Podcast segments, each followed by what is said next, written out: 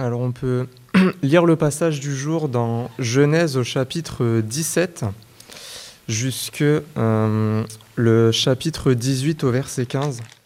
Lorsque Abraham fut âgé de 99 ans, l'Éternel apparut à Abraham et lui dit, Je suis le Dieu Tout-Puissant. Marche devant moi et sois intègre.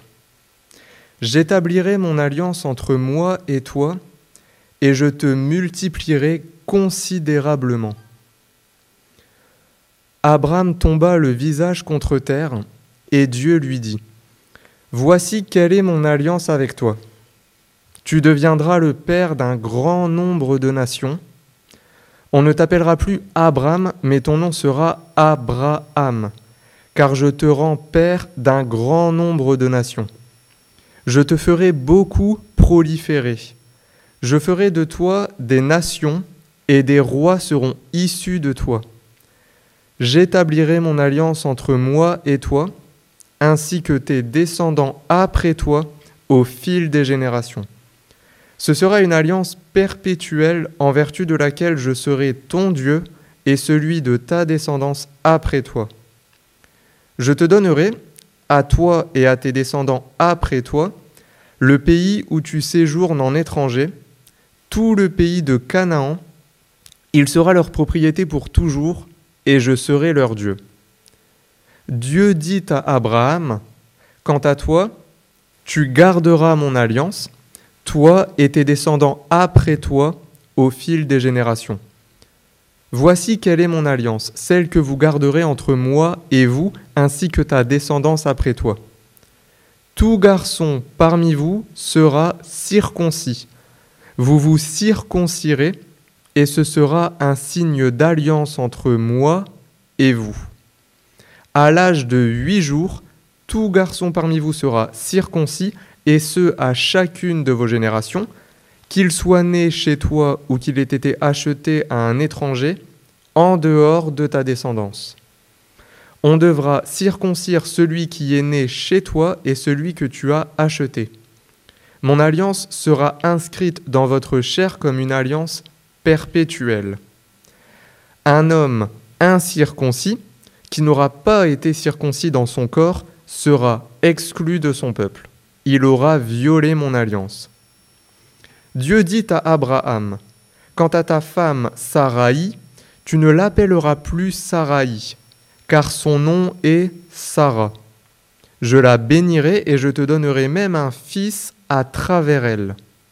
Je la bénirai et elle donnera naissance à des nations, des rois seront issus d'elle.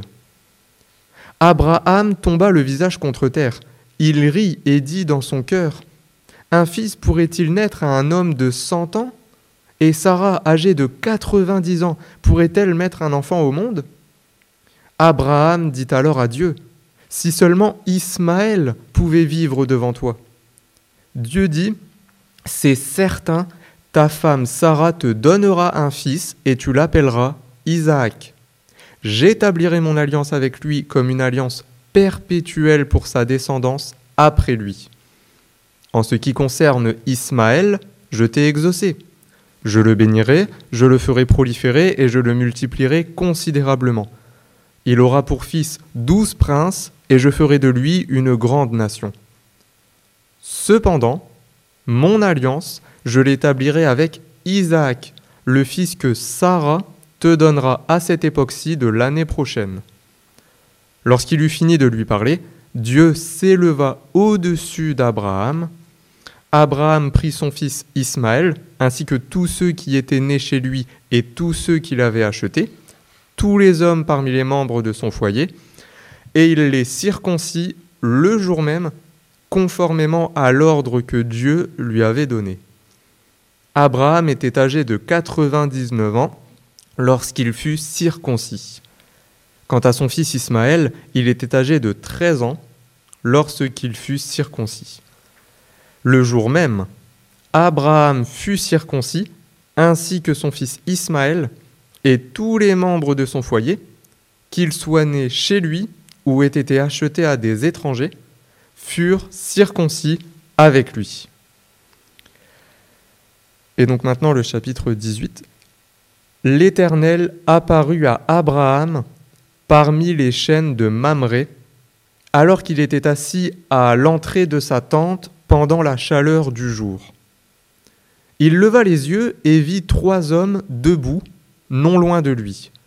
Quand il les vit, il courut depuis l'entrée de sa tente à leur rencontre et se prosterna jusqu'à terre.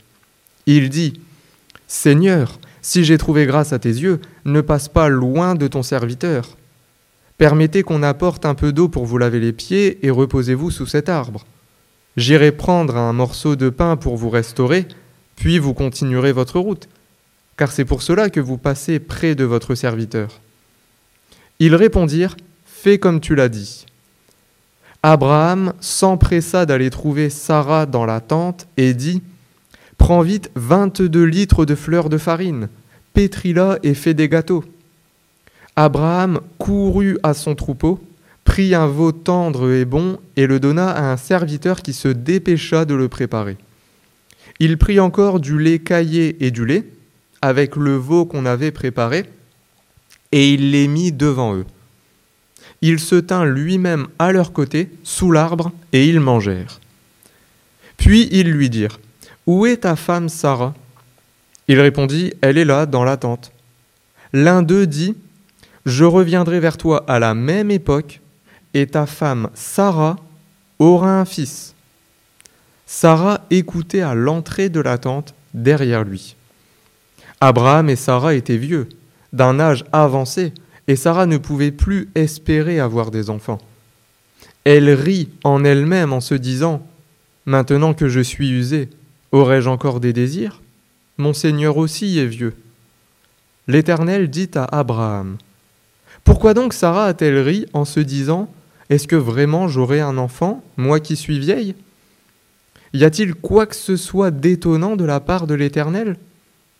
Au moment fixé, je reviendrai vers toi, à la même époque, et Sarah aura un fils. Sarah mentit en disant, Je n'ai pas ri car elle eut peur. Mais il dit, au contraire, tu as ri. Ah, Père, nous te remercions pour ce texte tellement dense euh, et tellement, euh, tellement riche.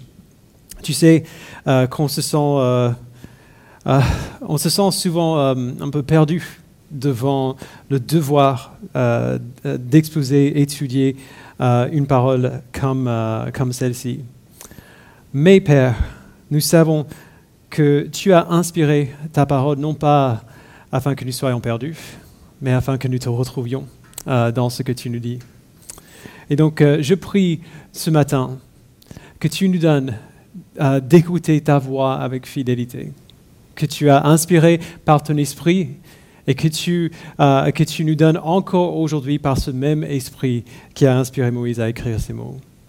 merci Père pour ta fidélité, euh, envers ta parole, pour avoir transmis euh, fidèlement et protégé ta parole au fil des années, au fil des siècles. Euh, maintenant, Père, nous avons toute confiance que tu es là avec nous. Et nous avons toute confiance que tu nous parles encore aujourd'hui à travers ta parole. Peu importe à quel point les histoires qu'on y voit, les, choses qu'on y lit, nous sont éloignées historiquement, tu n'as pas changé. Tu es toujours aussi fidèle à tes promesses que tu l'étais euh, à l'époque d'Abraham. Et donc je prie, Père, que tu nous donnes euh, d'avoir toute confiance en toi aujourd'hui. Au nom de ton Fils, nous le prions. Amen. Donc, euh, si vous avez vos Bibles, je vous invite à les garder ouvertes devant les yeux parce qu'on ne va pas tout relire. Euh, ça ferait à peu près la moitié du message si on, relisait tout ça euh, une dernière fois, mais on va y faire référence plusieurs fois et donc c'est important que vous ayez le texte devant les yeux euh, pour pouvoir y référer. dans le livre de l'Apocalypse, au chapitre 21, on voit la vision de Jean des nouveaux cieux et la nouvelle terre. Euh, c'est le point vers lequel euh, toute l'histoire biblique euh, se dirigeait jusqu'ici, bah, jusqu'à la fin. voici le moment où le peuple de Dieu arrive enfin à leur destination finale, où Dieu amène son plan pour sa création à sa fin, ou plutôt à son vrai début. Dans cette vision, Jean voit Jésus-Christ assis sur le trône, et Jésus lui dit au verset 5, Voici que je fais toutes choses nouvelles. Ce qui lui convient parfaitement. Parce que c'est ce, que c'est ce que Dieu a, a, toujours fait.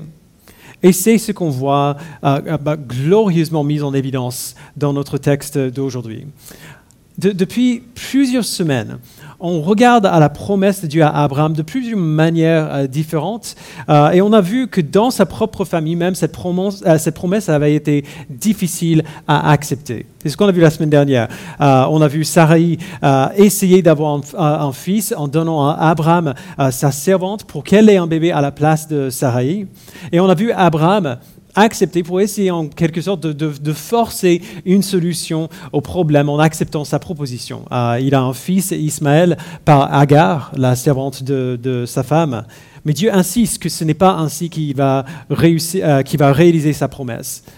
Et maintenant, Dieu va prendre la promesse euh, qu'il a donnée et il va l'amener encore plus loin. Il va réaffirmer en quelque sorte la promesse qu'il a faite il va donner à Abraham et à nous tous, euh, du coup, une image plus claire de ce qu'il prévoit faire ici, dans cette histoire, et quel impact euh, ce, qu'il va faire aura sur Abraham et sur les héritiers de cette promesse.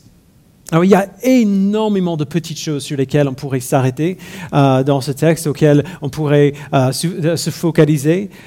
Aujourd'hui, pour résumer, on, va juste nous focaliser sur trois choses en particulier. Euh, trois choses que Dieu fait et qu'il donne ici. On, va voir les deux premières euh, d'abord, et puis on va faire une pause, euh, et puis on va continuer avec le troisième. Alors pour commencer, en fait, on va commencer au, chapitre 17, au verset 1 encore. Juste pour vous rappeler, cette promesse que Dieu a faite à Abraham, c'était que Abraham aurait un fils et que ses descendants seraient aussi nombreux que les étoiles et que sa descendance euh, euh, serait une bénédiction pour toutes les nations du monde entier. Ça fait 24 ans maintenant depuis euh, que, Dieu a donné cette promesse à Abraham. 24 ans que Abraham et Sarai attendent l'accomplissement de la promesse. quand Abraham a reçu la promesse de Dieu au chapitre 12, il, avait, il avait 75 ans. Maintenant, il en a 99. Quand même, quand Dieu apparaît à Abraham dans le chapitre 17, il dit, et donc euh, lisons à partir du verset encore, Je suis le Dieu Tout-Puissant, autrement, euh, autrement dit, je peux tout faire. Marche devant moi et sois intègre. J'établirai mon alliance entre moi et toi et je te multiplierai considérablement. Abraham tomba le visage contre terre et Dieu lui dit, Voici quelle est mon alliance avec toi tu deviendras le père d'un grand nombre de nations. On ne t'appellera plus Abraham, mais ton nom sera Abraham, car je te rends père d'un grand nombre de nations. Je te ferai beaucoup proliférer, je ferai de toi des nations et des rois seront issus de toi. J'établirai mon alliance entre moi et toi, ainsi que tes descendants après toi, au fil des générations. Ce sera une alliance perpétuelle en vertu de laquelle je serai ton Dieu et celui de ta descendance après toi. Je te donnerai à toi et tes descendants après toi le pays où tu séjournes en étranger. Tout le pays de Canaan, il sera leur propriété pour toujours, et je, serai leur Dieu. Alors, on voit plusieurs choses ici. Déjà, Dieu change le nom d'Abraham. D'Abraham à Abraham. On n'entend pas très bien en français. Abraham, euh, mais il y a un H qui s'ajoute et un deuxième A. Et il change le nom de Sarai à Sarah dans les versets 15 euh, et 16. Donc Abraham, avec le H, veut dire père d'une multitude et Sarah veut dire princesse. Essentiellement, Dieu applique sa promesse à l'identité de ces deux personnes euh, dont il se servira. et c'est parfaitement convenable. La paternité d'Abraham, comme on va voir un peu par, la suite, n'est pas une simple réalité biologique, mais une réalité spirituelle. Abraham devient non seulement le père littéral, euh, du peuple euh, juif, mais une figure paternelle, entre guillemets, pour nous tous qui partageons sa foi. Et pareil pour euh, Sarah. Euh. Euh, tout comme Dieu avait décidé de donner à Abraham un nouveau nom en s'alignant, ou qui s'alignait avec ses buts pour lui, il fait la même chose pour Sarah. Parce qu'Abraham n'est pas le seul qui prend un rôle paternel, entre guillemets, ici. Sarah aussi deviendra une figure maternelle, pas seulement pour son fils et, pour, ses petits-fils, mais pour des nations tout entières, pour tout le peuple de Dieu. Sa royauté, si on peut le dire comme ça, n'est pas liée à son identité naturelle, à sa famille, mais au choix de Dieu de la faire devenir une figure maternelle pour son peuple. Et puis Dieu donne cette nouvelle, qui n'a pas été vraiment aussi claire jusqu'ici. Il dit que la promesse euh, qu'il a faite à Abraham, l'alliance qu'il a établie avec Abraham, n'est pas seulement pour lui, n'est pas seulement pour Abraham, ni seulement pour euh, son fils. Elle sera pour tous ses descendants. La promesse et l'alliance qu'il a établie avec Abraham ne sont pas que pour lui, mais pour tous ceux qui font partie de sa famille. Tous ses descendants bénéficient de l'alliance de Dieu avec Abraham. La question, c'est comment est-ce qu'ils vont savoir qu'ils font bel et bien partie de ce peuple? Comment, est-ce qu'ils vont savoir euh, euh, qui font partie du peuple avec qui Dieu a établi son alliance? Et on trouve la réponse dans les versets 9 euh, à 14. Dieu donne à Abraham un signe physique de l'alliance qui est la circoncision. Ce signe distinguerait euh, ceux qui, appartiennent, euh, euh, appartiennent à la descendance d'Abraham, qui croient en les promesses du Dieu d'Abraham, de ceux qui ne font pas partie de ce peuple. Alors on voit un peu plus tard au verset 22 à 27 qu'Abraham est circoncis avec son fils Ismaël et tous ses serviteurs. Et on ne va même pas parler de l'horreur de se faire circoncire quand on a 99 ans ou 13 ans, et ainsi de suite. Euh, il faut quand même parler un petit peu du signe de la circoncision. Euh, j'avoue qu'en tant que signe physique, la circoncision, c'est un signe étrange. Quand même. Euh, et il y a beaucoup de choses qu'on pourrait explorer à ce sujet. On en a beaucoup parlé dans notre groupe de communauté cette semaine. pourquoi ceci, pourquoi cela on, peut se poser toutes sortes de questions concernant plein de choses ici. Il y a deux choses qui sont particulièrement importantes. D'abord, pourquoi un signe qui touche au sexe, qui touche au sexe de l'homme en particulier? Parce que la promesse que Dieu donne à Abraham est liée à sa descendance. On a déjà vu. Cette promesse, cette alliance qu'il établit avec lui est liée à sa descendance. La promesse de faire d'Abraham le père d'une multitude, multitude est nécessairement liée à sa capacité à avoir des enfants. Et il va avoir envie de faire le même pour ses fils qui viennent après lui, parce qu'à l'époque, dans une société patriarcale, c'est le père qui portait le signe pour toute la famille. Et donc, il avait, euh, le peuple avait envie, Dieu avait envie qu'il donne ce signe à ses fils aussi pour le jour où ils seraient pères de famille eux-mêmes. Mais quand même, en tant que marqueur d'identité, même s'il y a du sens symbolique derrière la circoncision, on aurait quand même pensé que si Dieu voulait donner un signe euh, qui euh, servait à identifier son peuple, euh, à, les, démarquer des autres peuples, il aurait eu envie de donner un signe un peu plus visible. Une barbe ou un chapeau ou euh, des franges, ou un tatouage. Euh, euh, il y a plein d'autres, ou comme beaucoup de chrétiens aujourd'hui, une croix qu'on porte sur le cou. Il y a toutes sortes de possibilités, de, manières de montrer au monde que nous faisons partie d'un peuple en particulier. La circoncision n'est pas quelque chose qu'on peut voir de l'extérieur. même à l'époque, si quelqu'un est habillé, en fait, on ne le voit pas.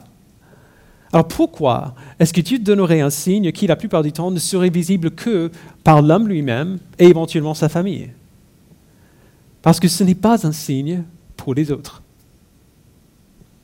mais pour la personne qui le reçoit.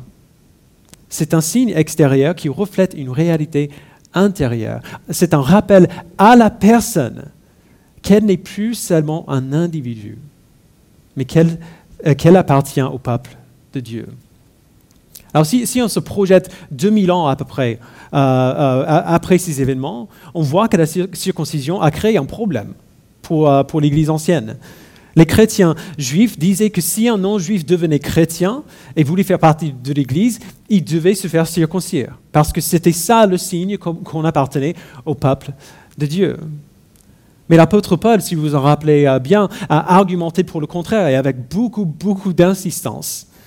La circoncision, c'était un signe extérieur qui reflétait une réalité intérieure. La réalité intérieure, c'est la foi dans les promesses de Dieu euh, que Dieu a données à Abraham. Alors, euh, dit Paul, ce qui est important n'est pas le signe, mais la réalité elle-même. Il dit dans Romains 2, 28 et 29, le juif, ce n'est pas celui qui en a l'apparence et la circoncision, ce n'est pas celle qui est visible dans le corps, mais le juif, c'est celui qui l'est intérieurement. Et la circoncision, c'est celle du cœur, accomplie par l'esprit et non par la loi écrite. Il explique un peu plus tard dans Romains 4, verset 11, Abraham a reçu le signe de la circoncision comme le gage de la justice euh, qu'il avait obtenu par la foi alors qu'il était incirconcis. Il est ainsi le père de tous les incirconcis qui croient, tous les non-juifs qui croient, entre, euh, euh, euh, pour le dire autrement, afin que la justice soit aussi portée à leur compte. Il est aussi le Père des circoncis qui ne se, qui ne se contente pas d'être circoncis, mais qui marche aussi sur les traces de la foi de notre ancêtre Abraham quand il était encore incirconcis. Alors qu'est-ce qu'il entend par tout ça? Il veut dire que le signe extérieur de la circoncision n'était jamais une fin en soi. C'était un moyen de rappeler à quelqu'un qu'il appartenait au peuple de Dieu. Et Abraham a reçu la foi avant qu'il soit circoncis, pour montrer que ce n'est pas la circoncision qui sauve, mais la foi. Tout comme le baptême aujourd'hui euh, ne, nous sauve pas, mais nous rappelle de la foi que Dieu nous a déjà donnée, de l'Église dans laquelle Dieu nous a fait entrer il nous rappelle que tous ceux qui partagent la foi d'Abraham appartiennent à son peuple. Essentiellement, ce qui se passe ici, c'est que Dieu crée littéralement un nouveau peuple pour lui-même. Non pas un peuple qui se limite par le sang ou la race ou la culture, mais un peuple qui existe grâce au choix de Dieu, par son élection à travers l'œuvre de son Sauveur. Et c'est bien sûr là où le signe de la circoncision dirige les regards vers la descendance d'Abraham. On se rappelle de, l'image de la circoncision qui reflète la descendance. Elle dirige le regard vers la descendance d'Abraham qui un jour verserait son sang pour sauver son peuple. Ce qu'on voit ici, c'est un avant-goût du choix que Dieu fait pour établir son peuple dans le monde entier à travers l'œuvre de Jésus-Christ. Et cette réalité-là devrait faire changer les avis de plusieurs sur un sujet en particulier. Pensez au nombre de fois qu'on a entendu euh, des gens dire ou qu'on a dit nous-mêmes, je suis chrétien, je crois en Jésus et, et je suis Jésus, mais j'ai vraiment aucune patience pour l'Église. Jésus, ça va, Dieu, ça va. Euh, même la foi chrétienne, de manière générale, ça va. Mais l'Église, oh bon sang. Non, merci. Euh, je, peux très bien faire sans. Je, peux vivre ma foi seul, individuellement, entre moi et Dieu. L'Église, en fait, j'en peux plus. Combien de chrétiens vivent toute leur vie en imaginant que leur foi n'a rien à voir avec qui que ce soit à part eux-mêmes, mais qu'elle est seulement une affaire entre eux et Dieu? C'est faux.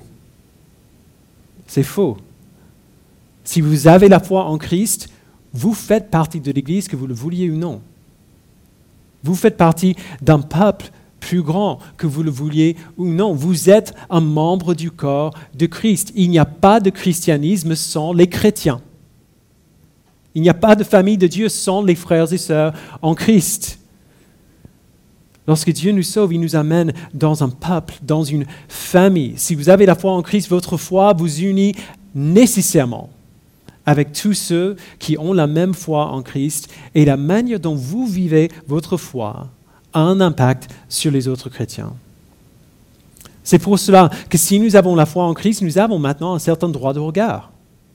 Euh, euh, dans la vie de nos frères et sœurs. Nous sommes appelés à les aider à se relever quand ils tombent, à attirer leur attention vers le péché quand on le voit, et même, euh, dans des cas extrêmes, d'exposer leur péché si ce péché est persistant et non repenti.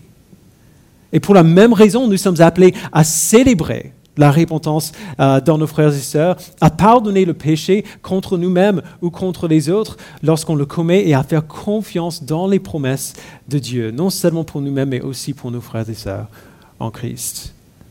Nous sommes, puisque nous partageons la foi de notre ancêtre Abraham, nous sommes ce nouveau peuple que Dieu a créé pour lui-même. D'abord un nouveau peuple, après un nouveau pays. Dieu donne à Abraham cette promesse incroyable qui s'étend maintenant à toute sa descendance, à, à tous ses descendants. Et cette promesse ne se limite pas aux chiffres, euh, au simple fait d'être un grand peuple. Elle s'étend aussi au pays qu'ils allaient recevoir. Verset 8, Dieu dit, je te donnerai à toi et à tes descendants après toi le pays où tu séjournes en étranger, tout le pays de Canaan. Il sera leur propriété pour toujours et je serai leur Dieu. Pour vous qui étiez là euh, au début de, cette année scolaire, bah, septembre 2020 et après, on a fait toute une série sur les lettres de Pierre. On a beaucoup, beaucoup, beaucoup parlé du fait que maintenant que nous sommes en Christ, nous sommes des étrangers, exilés sur, euh, sur cette terre, que ce monde n'est pas notre monde, que ce monde n'est pas notre chez nous.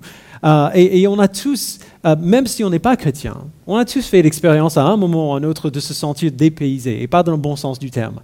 Euh, d'être quelque part qui devrait être chez nous, mais de ne pas être tout à fait à l'aise comme si c'était vraiment chez nous. On a tous fait, eu des moments où on se sentait bien chez nous, mais ces moments ne durent pas qu'on soit étranger ou qu'on soit euh, qu'on vive toujours dans le pays où, euh, euh, où, on a été, où on est né, où on a grandi, à des moments, on se sent tous dépaysés. Et cette expérience, ce sentiment augmente quand on devient chrétien. Parce qu'en fait, maintenant, on regarde au monde autour de nous qui est corrompu par le péché et on ne se voit plus. On ne se reconnaît plus dans ce monde dans lequel on vit. Si c'est le cas pour nous, qui vivons en relatif confort euh, aujourd'hui en France, on a du mal à imaginer, on a du mal à, accentuer euh, trop à quel point cette notion du pays était importante pour les gens à l'époque d'Abraham. Ton pays faisait euh, partie, tout autant partie de ton identité que, que la famille, que la tribu. Et donc en promettant de donner ce pays, non seulement à Abraham, mais à ses descendants, à perpétuité. Dieu lui donnait une promesse de permanence. La promesse que le pays dans lequel il se trouvait, vers lequel Dieu lui a dit d'aller,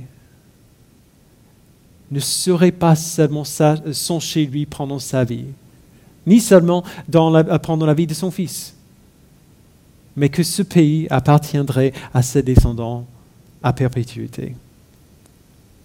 Et c'était bien intentionnel. Cette promesse de perpétuité, de, durabilité dans le pays que Dieu, euh, que Dieu a prometté. On le voit depuis le tout début de la Bible jusqu'à la fin. Cette promesse du pays résonne à travers toute la Bible. Quand Dieu a créé le monde et a créé l'homme et la femme, où est-ce qu'il les a placés? Il les a placés dans Éden, dans un jardin parfait. Et puis l'homme et la femme se sont rebellés, ils ont été bannis d'Éden et le monde a été fracturé et corrompu par le péché. On voit, on voit tout cela dans Genèse 2 et 3. Alors maintenant, à partir de ce moment-là, on a une, euh, euh, l'humanité tout entière qui cherche un pays, qui cherche une patrie. On les voit euh, essayer de se rassembler au maximum autour de Babel. Vous vous rappelez? Et puis, qu'est-ce qui se passe en conséquence de leur orgueil Dieu les disperse en confondant leur langue. Finalement, aucun être humain n'est plus jamais vraiment chez lui. Et Dieu donne à Abraham cette promesse du pays de Canaan que Dieu accomplira après l'exode d'Égypte et dans les livres qui suivent euh, le, livre de l'exode. Il leur donne ce pays qui deviendrait euh, après le pays d'Israël. Mais même là, la promesse n'est pas parfaitement accomplie. Parce que le peuple doit constamment lutter pour garder leur pays. Et après quelque temps, ils perdent cette lutte. Quand on arrive au Nouveau Testament, euh, Israël vit sous l'occupation romaine. Alors quand Jésus arrive, tout le monde espère. Euh, que lui, euh, qui pensait être le Messie, ceux qui pensaient comme ça, ils avaient raison, mais tout le monde espérait que lui, le Messie, allait libérer Israël de l'occupation romaine. Pourquoi? Pour qu'encore une fois, ils puissent avoir possession de leur pays, de leur chez eux. Mais le pays physique d'Israël n'était jamais le but final. Jésus est venu, il a vécu, il est mort, il est ressuscité pour donner à son peuple la promesse d'un pays encore meilleur. Qu'est-ce qu'on voit à la fin de, l'évangile de Matthieu? Matthieu 28, 19, 18 plutôt. Tout pouvoir m'a été donné dans le ciel et sur la terre. Allez donc, faites de toutes les nations des disciples. Toutes les nations. Pourquoi? Parce que quand Dieu a créé le monde, il n'a jamais prévu que la, terre finale de l'humanité soit une nation isolée. Dieu ne règne pas seulement sur une nation, il règne sur le monde qu'il a créé. Et il veut que l'humanité, les hommes et les femmes euh, qui portent son image, règnent avec lui et vivent avec lui pour toujours et partout. Depuis Éden jusqu'à Israël, jusqu'au monde entier. Voilà le pays vers lequel la promesse de Dieu à Abraham se dirige. Alors au début du chapitre 18, Dieu apparaît encore devant Abraham, euh, cette fois-ci aux chênes de Mamré. Donc si, ce nom vous dit quelque chose, c'est là où Abraham avait euh, emménagé, au chapitre 13. C'est là où Dieu avait euh, l'habitude d'arrêter. Alors Abraham voit que c'est Dieu, il est impressionné et donc il, les apporte un repas, un énorme repas, 22 litres de fleurs de farine. Vous imaginez combien de pain ça pourrait faire euh, avec, un veau et, tout ce qui vient euh, euh, avec. Il, les apporte ce repas et il se tient à côté d'eux pendant qu'eux ils mangent. Au verset 9, les hommes demandent où est Sarah? Et Abraham répond qu'elle est dans la tente. Et là, verset 10, l'un d'eux dit je reviendrai vers toi à la même époque et ta femme, ta femme Sarah aura un fils. Sarah écoutait à l'entrée de la tente derrière lui. Alors si vous suivez depuis quelques semaines, les problèmes de cette promesse seront évidents. Euh, on a déjà beaucoup parlé. Sarah est stérile déjà, elle ne peut pas avoir d'enfant. Euh, c'est le premier problème. Le deuxième est encore plus simple. Abraham et Sarah sont tous les deux vieux. Abraham a, 99 ans, ça fait 24 ans depuis qu'ils, euh, attendent l'accomplissement de la promesse euh, qui les a amenés ici. Euh, il a 99 ans maintenant, Sarah en a 90, on voit au verset 17. en 2019, une femme du sud de l'Inde, juste à titre d'exemple, âgée de 74 ans, a accouché des jumeaux. C'est la femme la plus âgée de l'histoire moderne à accoucher. Euh, mais elle l'a fait via la fécondation euh, in, vitro. La femme la plus âgée à le faire naturellement, elle avait 59 ans, selon les records de Guinness. Elle a accouché par césarienne en, en 1997. Sarah a 90 ans. Abraham en a 90. Et ils n'ont pas la possibilité de se faire aider par la technologie moderne euh, comme les césariennes ou la, FIV. Euh, même à l'époque, quand les gens avaient tendance à vivre un peu plus longtemps que maintenant, ce n'est pas quelque chose qui se serait passé naturellement, surtout étant donné que Sarah était déjà stérile quand elle était jeune. Et il faut garder en tête que c'est la première fois que Dieu parle aussi explicitement de comment il va réaliser sa promesse. Du coup, au verset 12, on voit un des moments les plus humains de cette histoire, on voit une réponse qui est totalement logique. Sarah écoute cette discussion, euh, elle est dans la tente, ils sont dehors, elle écoute la discussion et quand elle entend que dans un an, elle va avoir un fils, elle rigole. Parce que, comme on a vu dans les passages précédents, elle est stérile, et, comme on, le voit au verset 11, Abraham et Sarah étaient vieux, d'un âge avancé. Sarah ne pouvait plus espérer avoir d'enfant. Et donc, elle entend cette prédiction qu'elle va avoir un fils dans un an et elle trouve ça juste ridicule. Parce que c'est ridicule. Verset 12, elle rit en elle-même en se disant, maintenant que je suis usée, aurais-je encore des désirs? Mon Seigneur aussi, il est vieux. C'est dire cela euh, euh, vraiment très doucement. Ils sont très vieux, tous les deux. Souvenons-nous de ce qu'on a vu, euh, a vu la semaine dernière. Sarah connaissait la promesse que Abraham aurait un fils et que par lui toutes les nations de la terre seraient bénies, mais elle ne pensait sûrement pas que cette promesse allait se réaliser à travers elle. Pourquoi? Parce que c'est ridicule. Parce que euh, euh, c'est pour ça qu'elle a trouvé ce plan euh, d'avoir un fils par sa servante. L'idée que ça arrive d'une autre manière à travers, à travers elle n'avait aucun sens. Et on la comprend parfaitement. On comprend Abraham aussi. On parle souvent de Sarah qui rit ici, mais il ne faut pas oublier que Abraham répond de la même manière au verset 17 du chapitre 17. Et il rit aussi. Et il propose même que Dieu utilise plutôt son fils euh, Ismaël qu'il a eu par Agar. Genre, c'est pas grave, en fait, on s'est déjà occupé du problème, Dieu. On s'en est déjà chargé, on a trouvé une solution. Mais Dieu ne répond pas comme nous.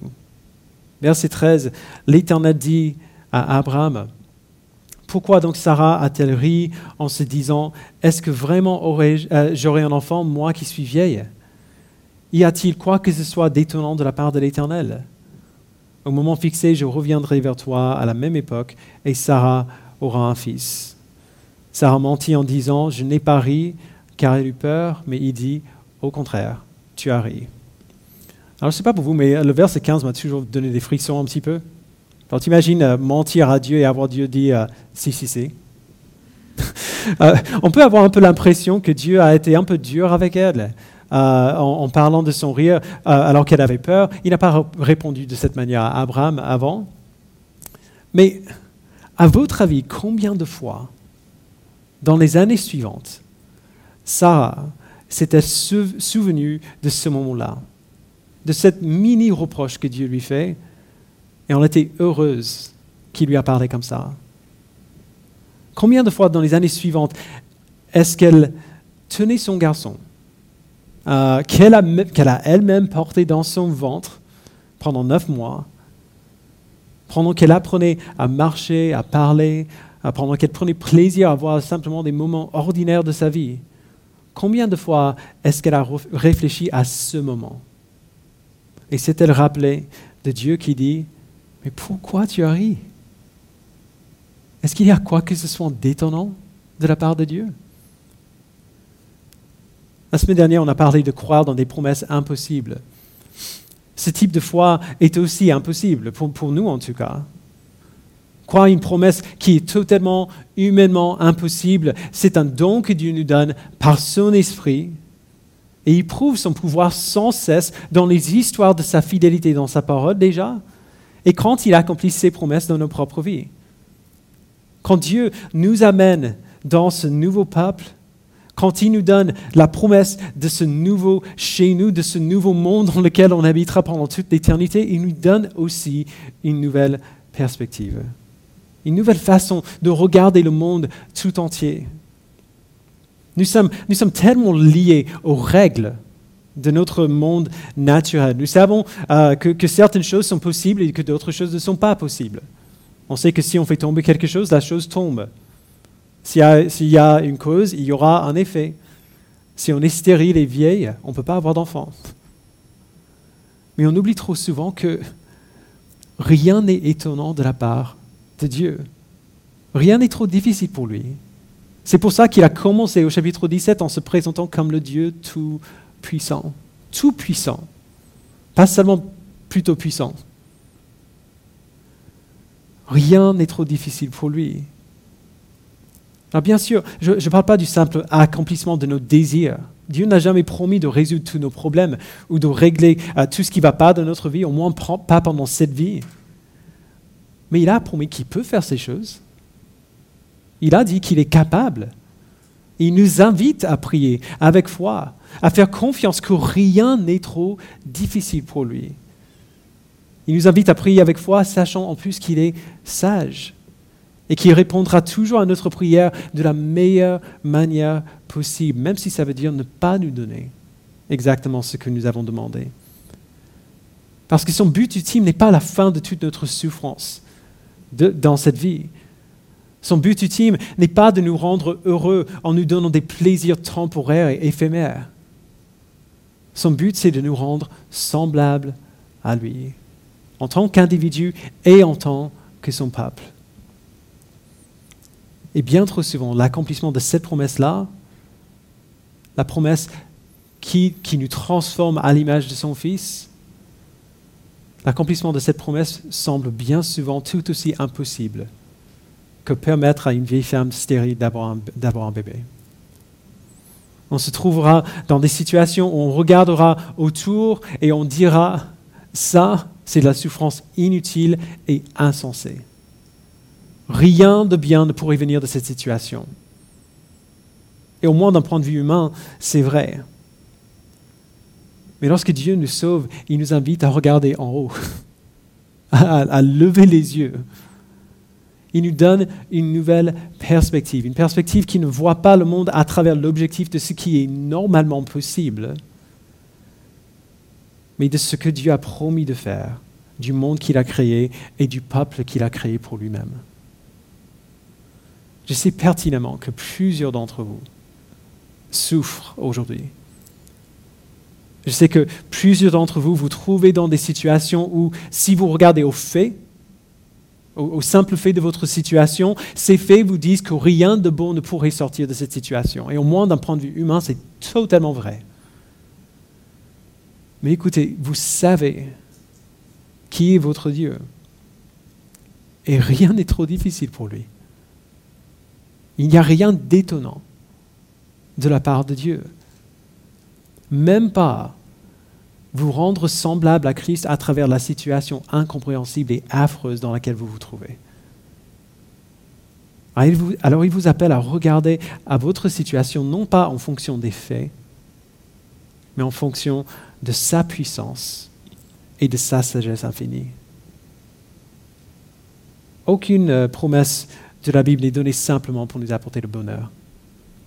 Les gens lisent des textes comme Jérémie 29, euh, 11, où Dieu dit En effet, moi, je connais les, euh, les, projets que je forme pour vous, projets de paix et non de malheur, afin de vous donner un avenir et de l'espérance. Vous connaissez le verset? Donc on lit ça et on dit Mais super J'aime bien ça. Parce qu'on a une image en tête de ce à quoi on veut.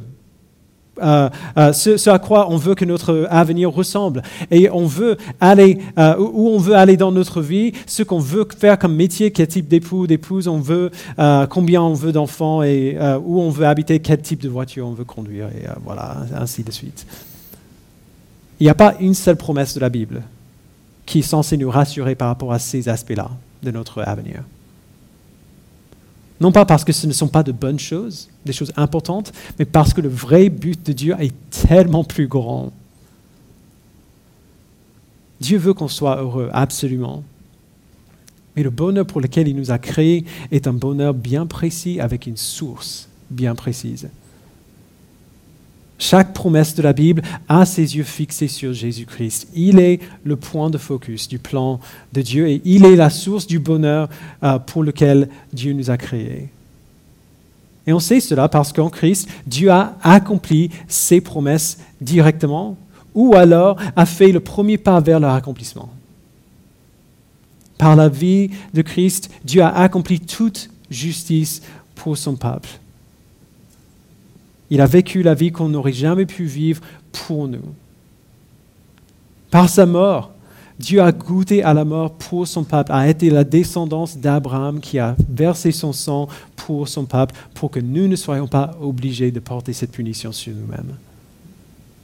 Par sa résurrection, nous sommes ressuscités à une nouvelle vie et ramenés dans le peuple que Dieu a créé pour lui-même. Alors ce texte nous appelle à regarder le monde à travers cet objectif-là. Dans ce texte, Dieu nous appelle à voir et à croire qu'en Christ, nous sommes un nouveau peuple. Nous sommes son peuple. Nous n'appartenons plus à nous-mêmes, mais à un peuple. Notre salut n'est pas individuel, ou pas seulement individuel, mais collectif. Ce texte nous appelle à voir et à croire qu'en Christ, nous attendons un nouveau pays, notre vraie patrie. Quand nous venons à Christ, nous sommes amenés dans une promesse qui date des milliers d'années. Qu'un jour, nous vivrons avec lui et nous régnerons avec lui dans le monde tout entier renouvelé. Et ce texte nous appelle à avoir une nouvelle perspective sur notre vie et sur notre monde.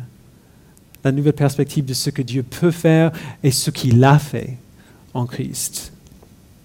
Nous ne voyons plus le monde à travers l'objectif limité de ce qui est naturellement et humainement possible, mais à travers l'objectif de l'impossible, parce que Dieu a fait l'impossible et continuera de le faire pour se glorifier en son peuple. Je vous invite à prier avec moi.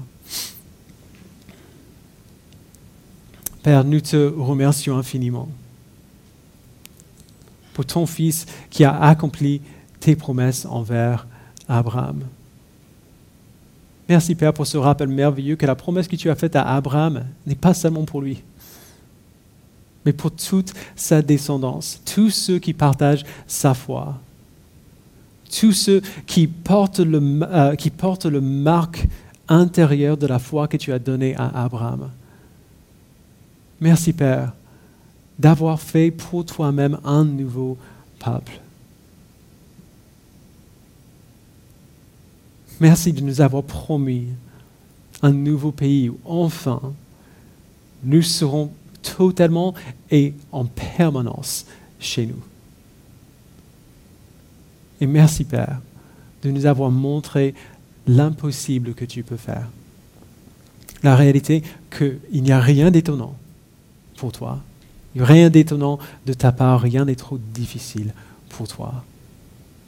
Alors donne-nous, Père, de croire en tes promesses, de voir le monde et de voir nous-mêmes selon ce que tu dis, et non pas sur les faits que nous arrivons à voir devant les yeux. Donne-nous la foi, la foi de voir et de croire que tu es ce Dieu tout-puissant qui peut faire l'impossible et qui l'a fait en ton Fils. C'est au nom de Jésus-Christ que nous le prions. Amen.